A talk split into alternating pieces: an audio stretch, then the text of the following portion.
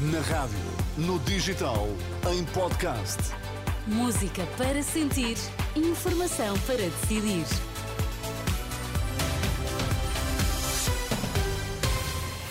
Notícias na Renascença. Bom dia, Liliana Monteiro. Títulos em destaque.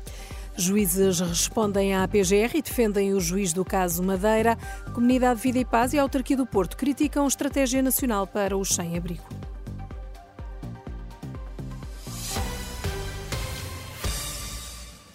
Olá, bom dia. São impróprias todas as manobras vindas de onde vierem, visando descredibilizar publicamente o juiz do processo que investiga a alegada corrupção na Madeira.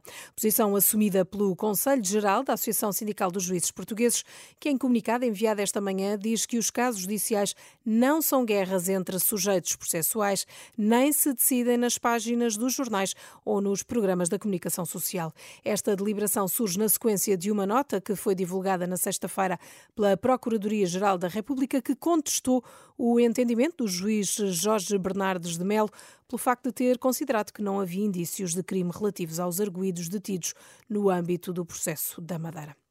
Termina este domingo a consulta pública à Estratégia Nacional para a Integração das Pessoas em Situação de Sem-Abrigo, um documento que merece críticas da Câmara do Porto e também da Comunidade Vida e Paz, cujo presidente Horácio Félix diz que se centra muito na questão da habitação, esquecendo, por exemplo, a alimentação. Historicamente, as pessoas em situação de sem-abrigo são pessoas que padecem de saúde mental ou que estão em fase de processos de adição e, portanto, se não trabalharmos, se não tratarmos a pessoa e, e estas suas problemáticas, focarmos quase exclusivamente na, na questão da habitação não nos parece que seja a melhor solução. Pela autarquia do Porto, Fernando Paulo, vereador do Ploro da Coesão Social, eh, diz que a estratégia desresponsabiliza um conjunto de entidades e organismos públicos e defende que seja o próximo governo a definir a nova estratégia. Na faixa de Gaza, dezenas de pessoas terão ficado presas após um ataque ao hospital Nasser, numa altura em que Israel promete prosseguir com a ofensiva em Rafah, no sul. O Ministério da Saúde de Gaza diz que pelo menos 120 pessoas e cinco equipas médicas estão presas sem comida e água e alerta que há recém-nascidos em risco de vida. A situação em Cabo Delgado não pode continuar a cair no esquecimento.